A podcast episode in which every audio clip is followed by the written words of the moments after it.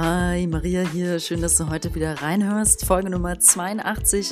Ich habe Angst vor Punkt, Punkt, Punkt. Ja, wovor hast du Angst? Wovor habe ich Angst? Ähm, das habe ich natürlich im Rahmen dieser Folge für mich selber auch ein bisschen aufgedröselt. Aber es geht in dieser Folge wirklich um dich. Ich teile mit dir verschiedene Ängste, Grundängste, Existenzangst, Verlustangst.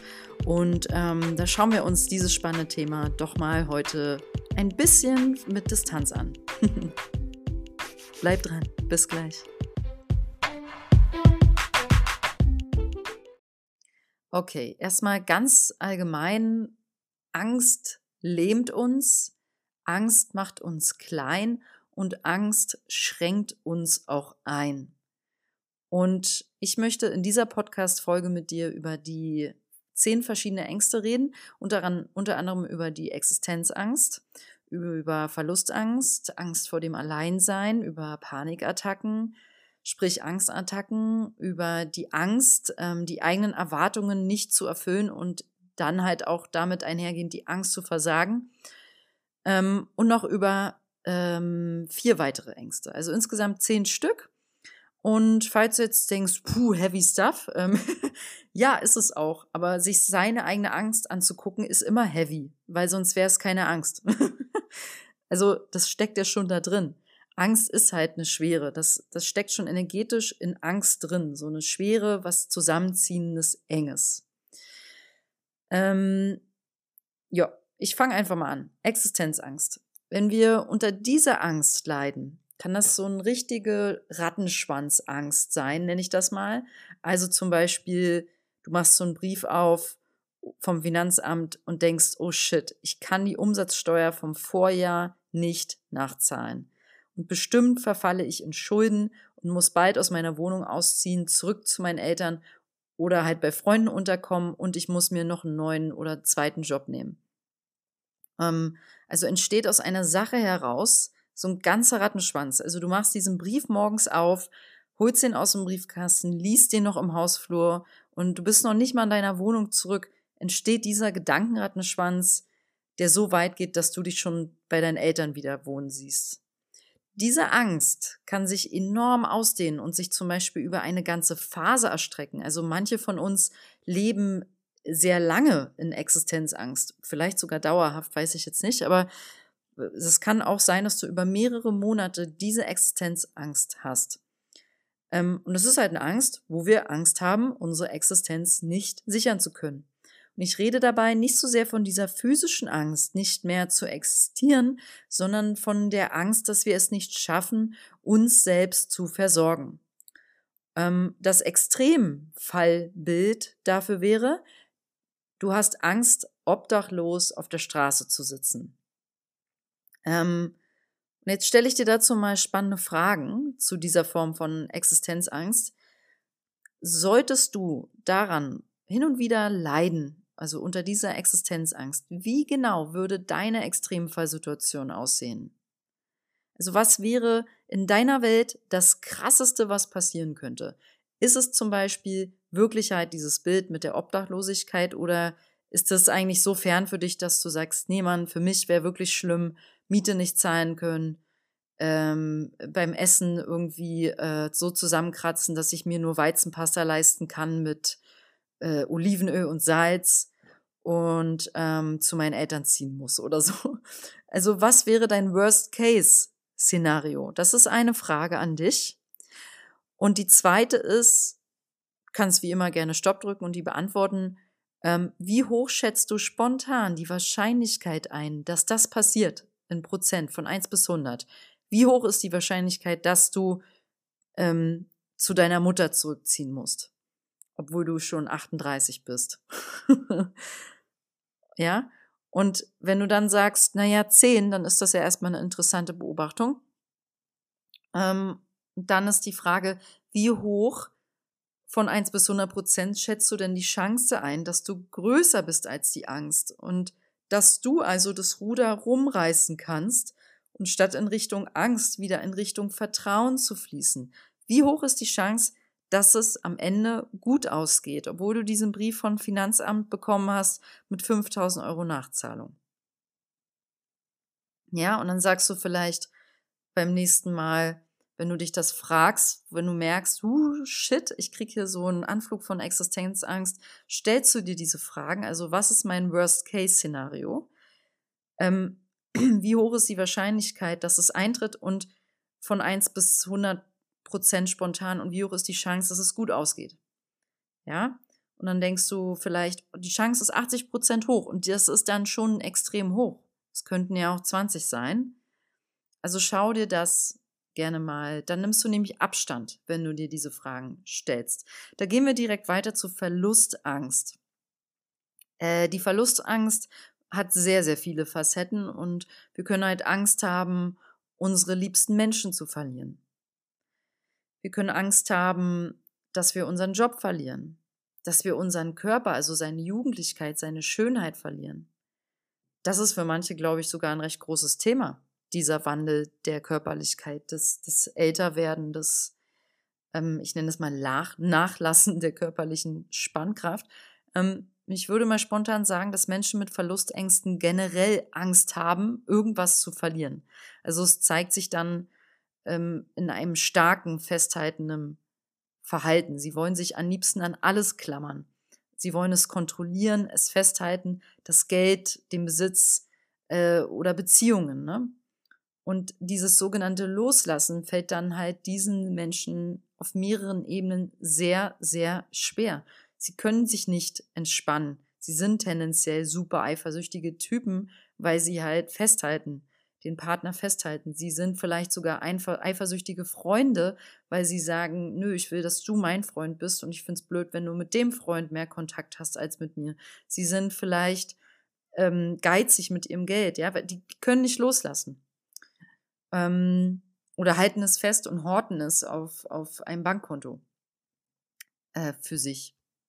ich sage jetzt so Beispiele wieder, ja. Ähm, und hier gibt es natürlich beim Thema Verlustängste auch wieder verschiedene Extreme, würde ich sa sagen. Und die Frage ist dann an dich, wenn du jemand bist, der sich mit Verlustängsten identifiziert, auch hier, wie ist deine Extremfallsituation? Sagen wir mal, du hast Kinder ähm, und hast totale Angst, dass denen was passiert, also übergroße Angst. Und eigentlich lebst du auch ständig in der Angst, dass ihnen etwas passieren könnte dann ist das also der Extremfall. Dein Kind stirbt früher als du selbst, vielleicht auf tragische Weise. Ähm, ist das dein Worst-Case-Szenario? Ist die Frage an dich. Und jetzt dann auch die Frage, wie hoch ist die Wahrscheinlichkeit mit Objektivität bitte, dass das wirklich passiert? Von 1 bis 100 Prozent. Wie hoch schätzt du das ein? Und dann wieder auch, wie hoch ist die Chance, dass alles gut ausgeht und dass deine bisher gesunden Kinder und zudem vielleicht sogar bereits erwachsenen Kinder, die eigenständige Entscheidungen inzwischen treffen ähm, und ihr Leben ja auch gut gemeistert kriegen, ähm, ja, wie hoch ist die Chance, dass es richtig gut läuft für die? Es ist klar, dass das Kind vielleicht, dein Kind, was ganz anderes darunter versteht, wenn es sagt, für mich läuft es doch gut, mir geht's gut. Du denkst als Elternteil von außen, hä?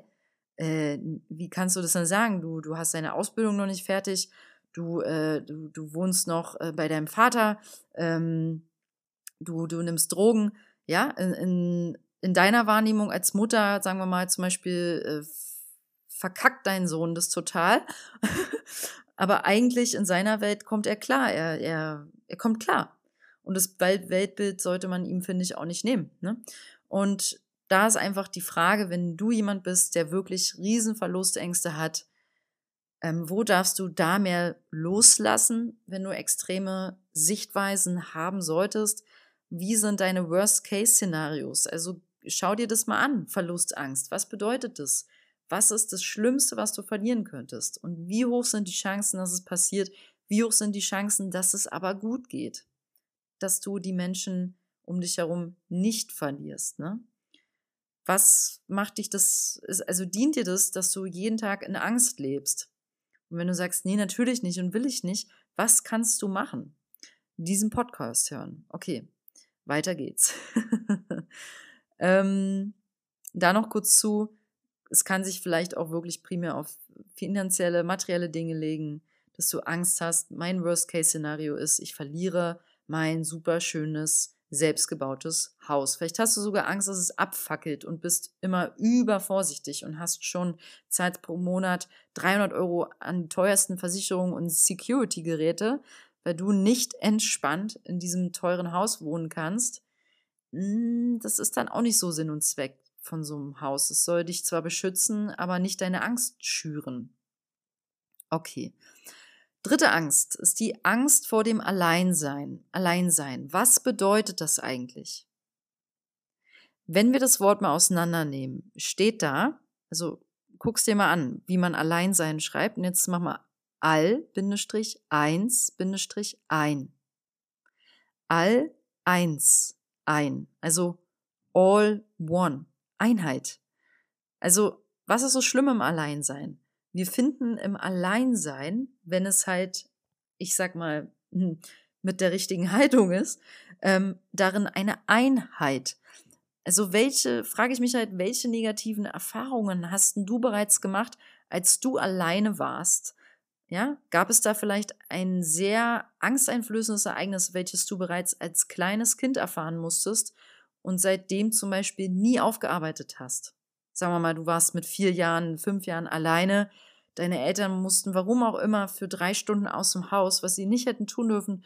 Und in der Zeit bist du halb gestorben vor Angst, weil dann kam noch ein Gewitter in der Zeit. Äh, pff, das ist ein Albtraum für ein Kind. Drei Stunden Kleinkind, ähm, nachts allein im Haus da haben die Eltern definitiv ihre Aufsichtspflicht verletzt. Aber sagen wir mal, sie mussten es tun, um was anderes, noch Schlimmeres, äh, also krasseres zu machen. Weiß ich jetzt nicht. Ähm, ist ja egal. Du bist davon geschädigt. Ausrufezeichen. also noch heute gehst du nicht alleine in den Keller und lässt ein kleines Licht beim Schlafen an, zum Beispiel. Und du warst noch nie Single weil du so Angst vor dem Alleinsein hast. Deine Angst vor dem Alleinsein ist so groß, dass du zum Beispiel lieber die semi-glückliche Partnerschaft erfährst, die also wirklich nicht so wirklich erfüllend ist. Du weißt es im Herzen. Aber du lieber liegst so neben diesem Mann, der, den du ja sehr, sehr gerne hast, sage ich mal, als dass du alleine abends im Bett liegst. Was ist das Schlimmste, was dir als erwachsener Mensch im Alleinsein passieren kann? Vor allem, wenn ich dich einlade, daraus ein Einheitssein zu machen, ein All-Eins-Sein mit dir selbst. Das ist doch wunderschön. Da kann man mal so richtig, also ich lieb's. Ähm, wie groß ist die Wahrscheinlichkeit, dass das passiert? Also wenn du sagst, na ja, als Kind hatte ich dieses traumatische Erlebnis oder irgendwas anderes. Wie groß ist die Wahrscheinlichkeit, dass das heute nochmal passiert? Jetzt denkst du vielleicht, okay, äh, damals ist was Gruseliges passiert. Ich weiß, mein erwachsener Verstand weiß, dass das heute nicht nochmal passiert. Ich werde die Angst trotzdem nicht los. Ich bin trotzdem, wenn ich alleine im Haus bin, angespannt die ganze Nacht.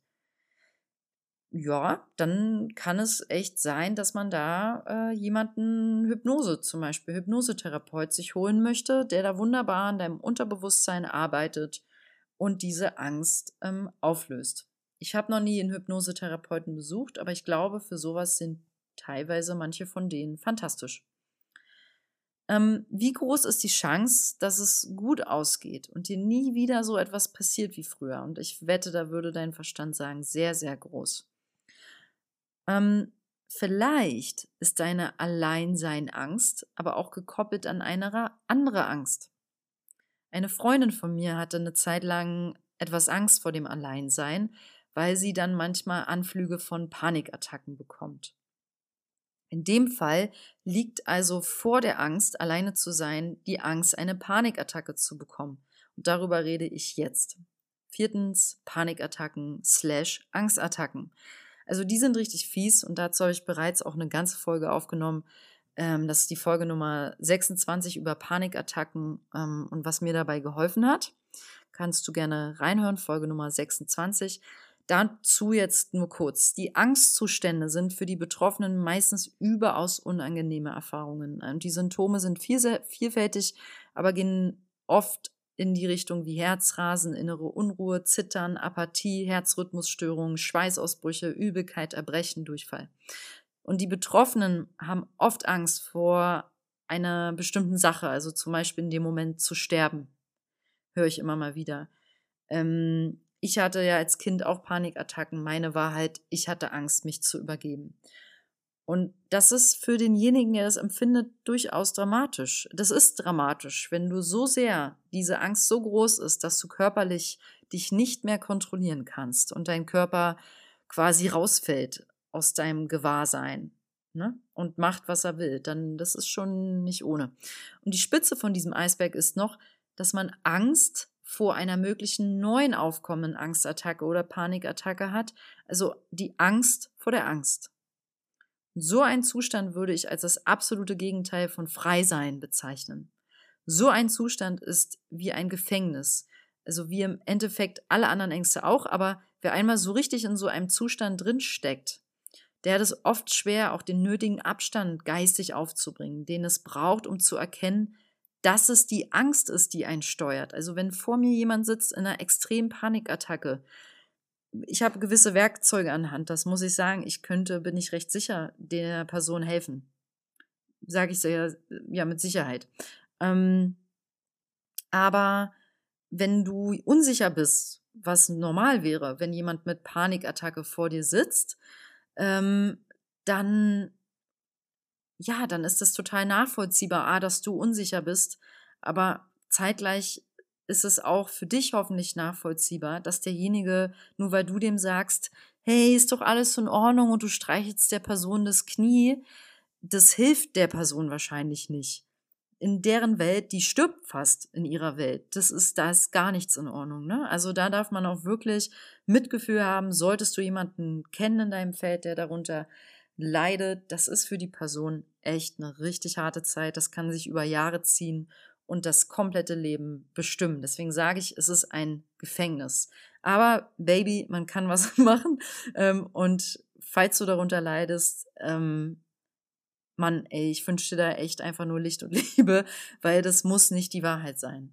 Auch das geht vorbei und man muss nicht jahrelang Psychotherapie machen, um Panikattacken loszuwerden. Verspreche ich dir. Kannst du mich gerne zu anrufen, teile ich gerne mit dir meine persönlichen Worte zu. Okay, weiter.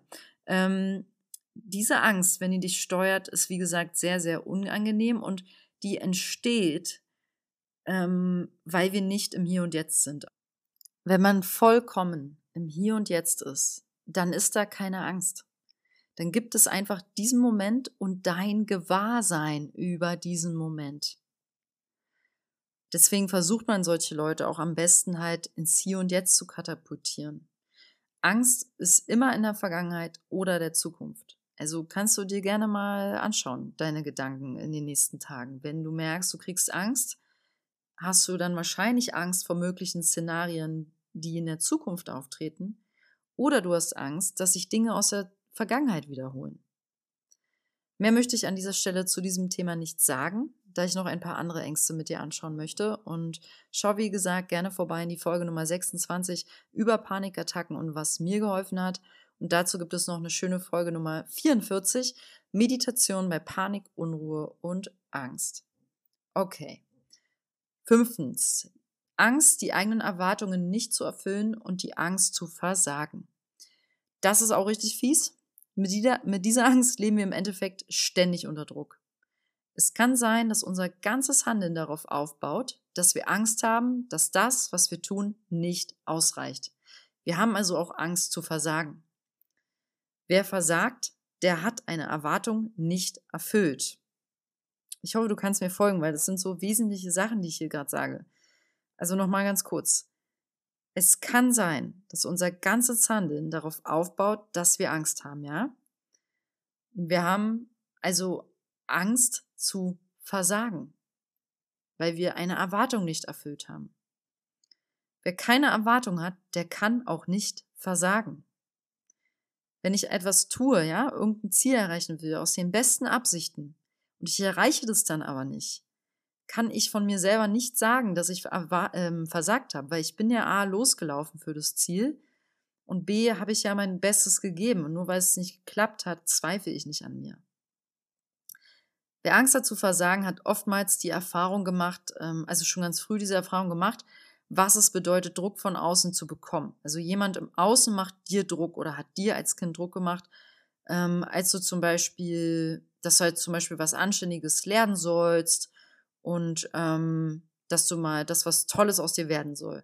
Aber was richtig Tolles. Und erst wenn du das erreicht hast, bekommst du meinen Respekt und meine Liebe. Es kann echt sein, dass einer deiner Elternteile dich da so stehen gelassen hat. Aus dir muss erst was werden. Du musst erst bestimmte Fähigkeiten, Noten, Talente mitbringen, damit du meinen Respekt bekommst.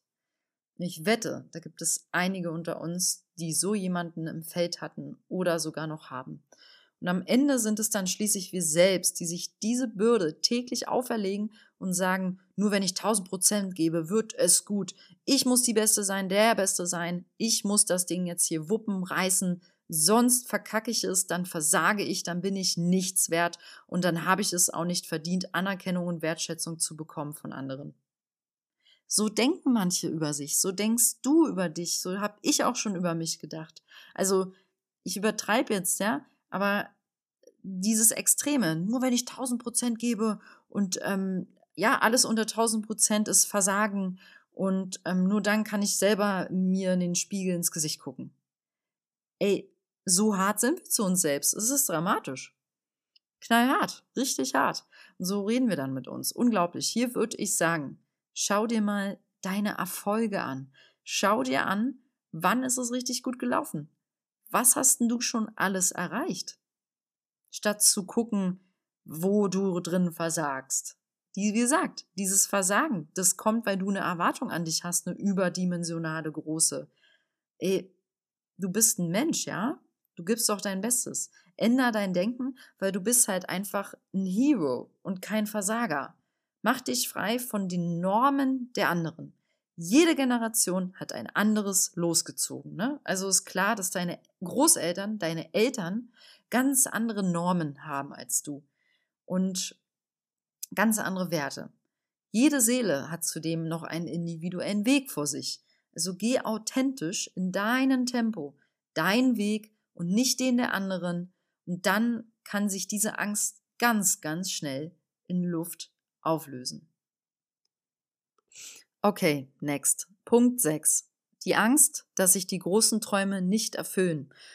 Und Angst, dass man halt auch zu wenig Zeit hat, diese umzusetzen.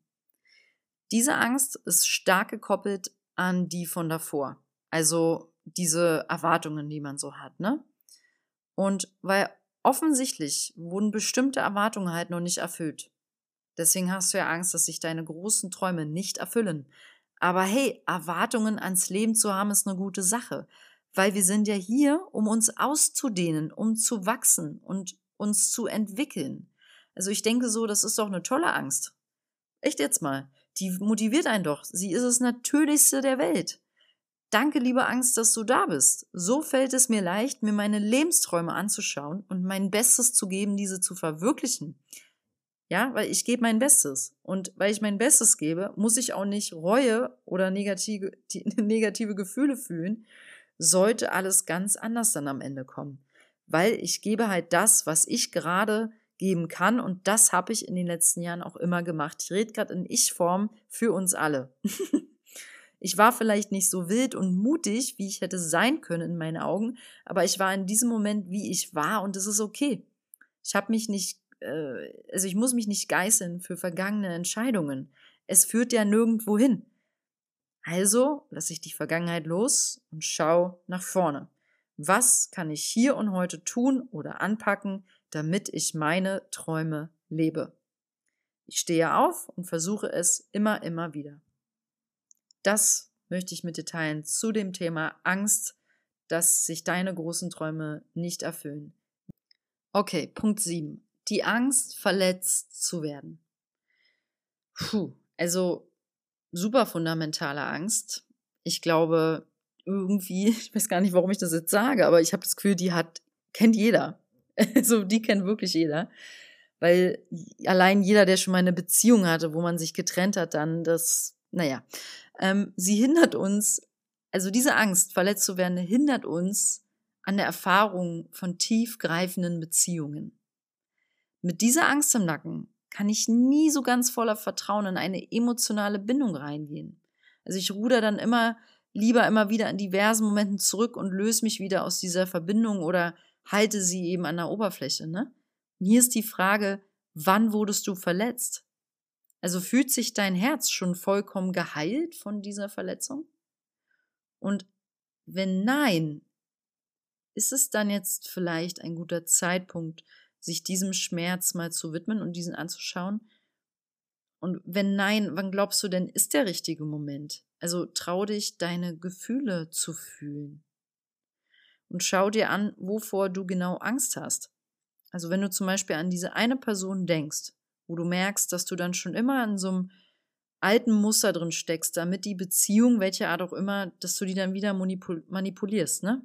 Also das funktioniert für manche ihr Leben lang. Die kommen nie in die Erfahrung von einer tiefgreifenden, ehrlichen, aufrichtigen, ähm, liebevollen, ähm, wie sagt man, offenen Beziehung. Und damit meine ich nicht offen, wie es manche verstehen, sondern offen im Sinne der, ich zeige dir mein Herz, meine Ängste, wer ich bin. Ne? Und bei dieser Angst ist das Anschauen sehr wichtig. Welcher alte Schmerz, der dafür sorgt, dass du Angst hast, verletzt zu werden, möchte wahrgenommen werden und gefühlt werden, damit du diesen endlich loslassen kannst und dich dann halt für die Schönheit neuer, tiefer Verbindungen mit anderen Menschen öffnen kannst. PS, genau da setze ich mit meinen beratenden Einzelgesprächen mit meinen Klienten an. Es geht also wirklich ums Fühlen und wenn wir uns trauen, da hinzugucken, also äh, allein guck mal die Sache in sich, wenn wir Angst haben, verletzt zu werden, eine Verletzung ist eine Schmerzerfahrung, dann haben wir also Angst vor Schmerz. Und wenn wir uns aber trauen, diesem Schmerz zu begegnen, dann löst er sich dadurch meistens, ich gebe hier keine Heilversprechen ab, auf. Und dann entsteht sofort Raum. Es ist richtig, richtig gut. Okay. Punkt 8. Angst vor Konflikten und vor Streit. Hm. Welcher kleine Junge, welches kleine Mädchen in dir möchte sich am liebsten in die Ecke verkrümeln, weit weg vom Geschehen, wenn der böse Onkel mit dir schimpft? Hast du Angst, dass du dich nicht gut genug ausdrücken kannst in einer Diskussion, ja, dann steht dahinter Versagensangst, Angst zu scheitern, Angst, sich zu blamieren. Oder hast du Angst, dass sich der andere von dir trennt oder dich verlässt nach diesem Streitgespräch? Dann steht dahinter Verlustangst, Angst vor dem Alleinsein, also worüber ich hier heute schon gesprochen habe. Schau dir hier bitte an, wovor du eigentlich Angst hast. Konflikte im Allgemeinen sind sehr, sehr gut und sehr fruchtbar und sie zeigen uns eben sehr schön unsere Ängste. Zwinker, zwinker.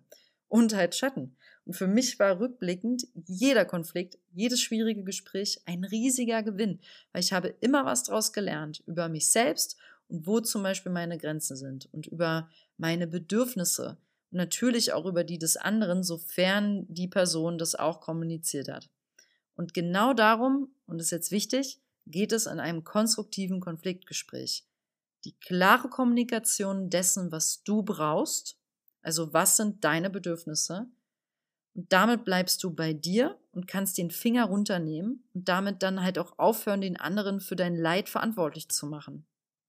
Also will ich nochmal stark betonen, weil ich finde, das ist ein ganz wichtiges Kommunikationsgesetz, was irgendwie viel zu wenig Beachtung findet in der Umsetzung. Und es sollten alle beachten. Und zwar, ich sag's nochmal, kommuniziere von dir ausgehend, was brauchst du, was sind deine Bedürfnisse und senke den Finger, zeig nicht auf den anderen, weil der ist nicht verantwortlich für dein Leid. Ist er nicht. Ist er nicht. Auch wenn du sagst, ja, aber er hat mich betrogen. Er war das Arschloch. Schatz, du hast mit erzeugt es sind ja nie die anderen. Sorry, wenn ich dich jetzt hier so persönlich anspreche. ne? Wir sind immer Mitschöpfer. Klar, wir, die anderen, das ist doch alles Spiegel. Es ist ja ein, ein großes, schönes Spiel. Und wir sind die Spielfiguren. Und wir spielen manchmal miteinander. Und dazu gehört so ein komisches Spiel von Streit und Drama. Und das machen wir als Lernerfahrung. Richtig cool. okay, Punkt 9. Angst vor Corona. Also ich glaube, dass es ähm, Corona ist ein ganz, ganz großer Lehrer für uns alle und er zeigt uns, was wirklich wichtig ist im Leben und was wir alle brauchen. Gesundheit, Verbindung, Nächstenliebe. Wir brauchen Kontakt, wir brauchen Berührung richtig viel. Würdest du nicht auch sagen, dass sich durch Corona deine Werte verschoben haben? Also mir geht es schon irgendwie so. Ich persönlich fühle mich durch diese Pandemie einmal so richtig ordentlich durchgeschüttet, ja. Und jetzt so langsam sortiert sich das Feld wieder neu. Und ich sehe jetzt wieder, ähm, ist ja schon fast ein Jahr hier, es ist ein Jahr, ähm, viel klarer, wo ich mit meiner Arbeit hin will. Und das sehe ich als großen Segen. Und Corona hat mir bisher, mir persönlich echt viel gezeigt und auch geschenkt. Geht's dir genauso, würde ich gern wissen. Ähm, oder hast du immer noch, also wegen Corona zum Beispiel, hast du Angst vorm Sterben? Hast du Angst vor den Nachfolgen, also wirtschaftlich zum Beispiel, durch die Pandemie? Hast du Angst, deine liebsten Menschen anzustecken? Also das höre ich ja auch immer mal wieder. Ich habe nicht Angst, es zu kriegen, aber ich habe Angst, dass meine Oma das kriegt. Also Corona hat bei vielen Menschen sehr, sehr, sehr viele Ängste getriggert. Die Nachrichten tun dafür ihr Übriges.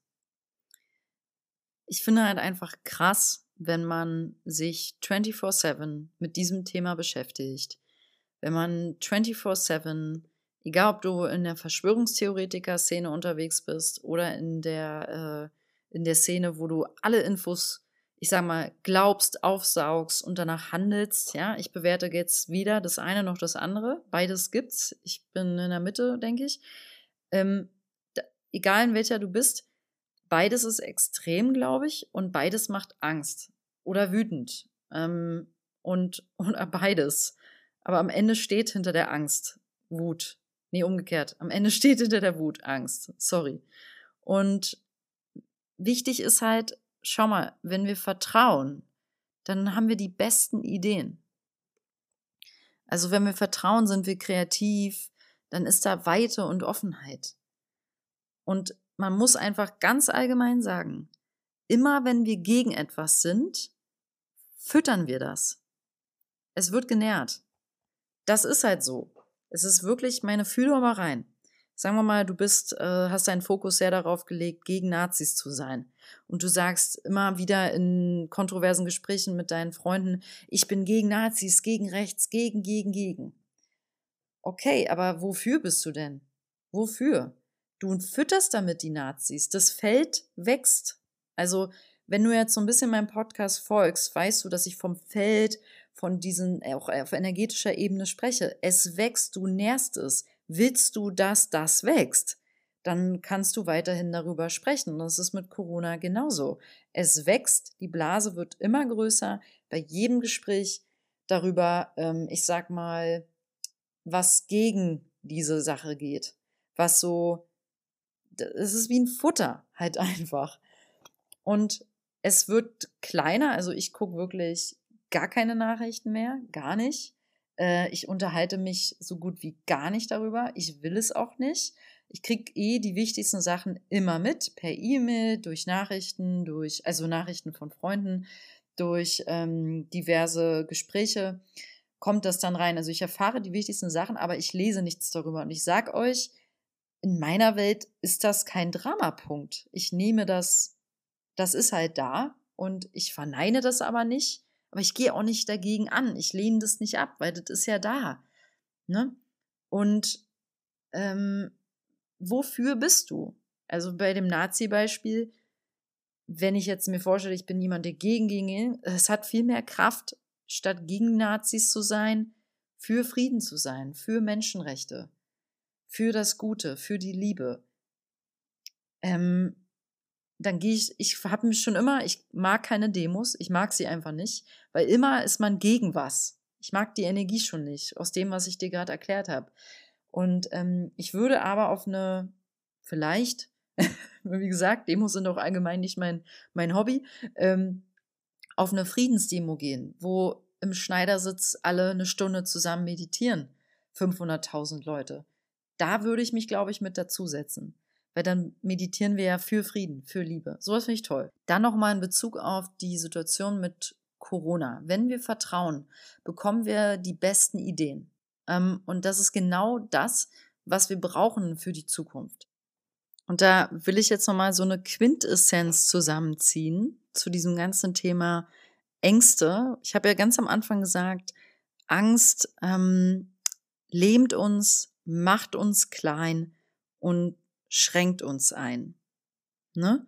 Und wenn das der Fall ist, dann will ich doch nicht meine Zukunft darauf aufbauend aufbauen.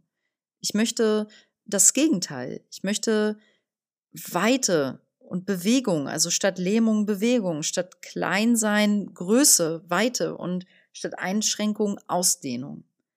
Und das alles bringt Liebe. Das alles haben wir, wenn wir vertrauen. Und deswegen ist die größte Einladung hinter dieser ganzen Corona-Pandemie, wenn du mich jetzt fragst, dass wir lernen zu vertrauen. Es nützt doch nichts, wenn du jetzt weiterhin die nächsten Jahre, sagen wir mal, ich weiß ja auch nicht, wie sich das hier entwickelt. Aber ich weiß, dass ich trotzdem meinen Weg weitergehen möchte in Vertrauen und in Liebe und dass ich ihm nicht täglich in Angst aufwachen möchte. Ich möchte nicht äh, mit einer Maske durch die Straßen laufen und Angst haben, dass ich Corona kriege. Also habe ich auch nicht. Aber wenn ich so jemand wäre, der wirklich täglich sich jetzt eingestehen muss, ja doch, ich habe jetzt eigentlich jeden Tag irgendwie Angst gehabt seit Corona, Mann, ey, dann, dann hast du mein größtes Mitgefühl, weil das muss A nicht so sein und sollte so nicht sein, weil es ist nicht, erstens nicht deine Bestimmung und man kann da B wirklich was machen. Zum Beispiel diesen Podcast weiterhören. äh, herrlich. Also, jeder von uns ist ein wichtiges Puzzleteil in diesem Game hier und gehört da rein und jeder darf sein Bestes geben, auf welcher Ebene du das auch immer für dich, was das bedeutet, ja, und ja, sich darauf fokussieren. Was kann ich hier mit meinen Mitteln, Fähigkeiten und dem Wissen, was ich mitbringe, bewirken in der, in der nächsten Zeit? Was kannst du bewirken mit deinen Mitteln, deinen Fähigkeiten? Also Mitteln können auch einfach technische Sachen sein. Vielleicht hast du ja eine top-technische Ausstattung. Ähm, und mit deinen Fähigkeiten, dass du zum Beispiel richtig gut analysieren und darstellen kannst ähm, und dein, dein Wissen über ähm, Natur, dass du da wirklich nachhaltig was Positives mit bewirken kannst. Go, machen. okay, ich sag mal, ähm, möchte Corona damit, glaube ich, ähm, zumachen, die Kiste für heute. Und die letzte Angst ansprechen ist die Angst vor Essen. Manche, Angst, manche Menschen haben ja Angst vor Essen. Die Angst vor Spinnen.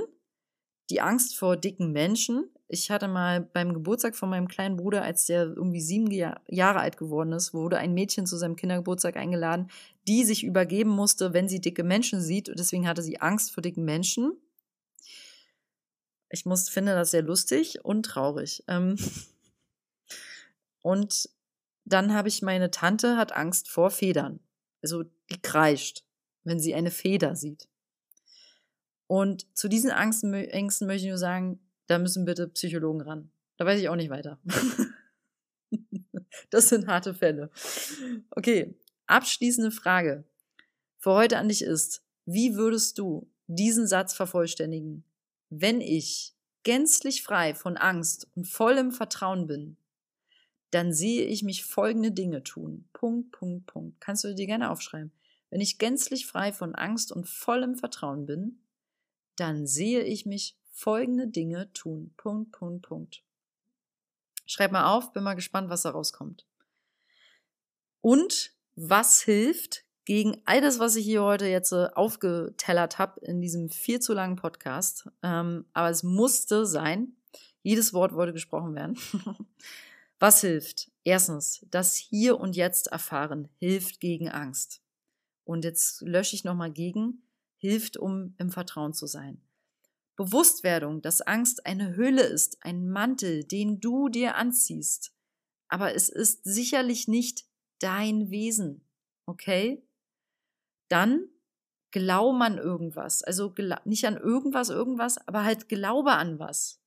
An was glaubst du? Glaubst du an was, was höher ist als du? Also an was kannst du glauben, um da drin deinen Saft zu finden, eine, eine Art, also du weißt, ich bin sehr gläubig, ich glaube an das Höhere, ich arbeite ja auch damit, allein wenn ich Akasha-Chronik-Lesung mache, aber äh, ich glaube noch an was Größeres, halt diese, diese Schöpferkraft, das Göttliche, was in dir ist, in mir, in uns allen, ähm, daran glaube ich, an Fügung, an Schicksal, an, an Bestimmung, Seelenweg, äh, an all das glaube ich, all das liebe ich.